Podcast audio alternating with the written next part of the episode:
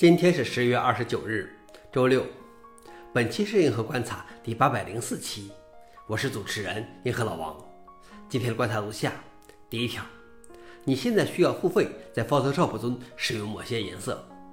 第二条，为修复高维漏洞，Fedora 三十七推迟发布。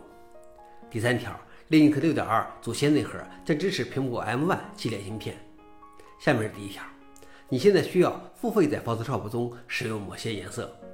从现在起，广泛使用的 Adobe 应用程序，如 Photoshop、Illustrator 和 InDesign，将不再免费支持 Pantone 公司的颜色。那些希望在他们的文件中使用这些颜色的人，将需要支付一个单独的许可证。你需要使用一个每月十五美元的插件才能使用这些颜色。消息来源：Cotaku 老王点评：连颜色都要付费了吗？是我孤陋寡闻了。第二条是为修复高维漏洞，Fedora 三十七推迟发布。Fedora Linux 三十七的发布日期从原计划的十月底推迟到十一月十五日，原因是为了修复一个 OpenSSL 高危漏洞。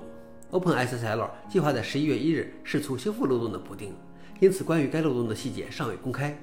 安全社区的一种通常做法是在补丁做好准备前对相关信息保密，以防止其被利用。由于 Fedora 是公开构建的，所以不能在漏洞披露前就先打好补丁。但有趣的是，即使发布延迟，但是原定于十一月四日到五日的 Fedora 三十七的发布派对将会照常举行。消息来源：Fedora Magazine。老王点评：开源项目的开放性往往都是好的，但是在这个情况下却是一个弱点。最后一条是 Linux 六点二主线内核将支持苹果 M1 系列芯片。本周，苹果 M1 Pro、Max 和 Ultra SoC 的设备数排队进入 Linux 内核 SoC 的 Phonex 分支，也就是说，对 M1 芯片的支持进入到了上游。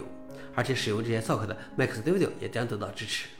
最终，基于 ARM 的苹果芯片将在 Linux 上得到很好的开箱即用的支持，而不仅仅是 Asanhi Linux 发行版。消息来源 f o r e Linux。老王点评：虽然苹果不主动支持，但是 Linux 内核社区还是非常有积极性。想了解视频的详情，请访问随附链接。好了，以上就是今天的硬核观察，谢谢大家，我们明天见。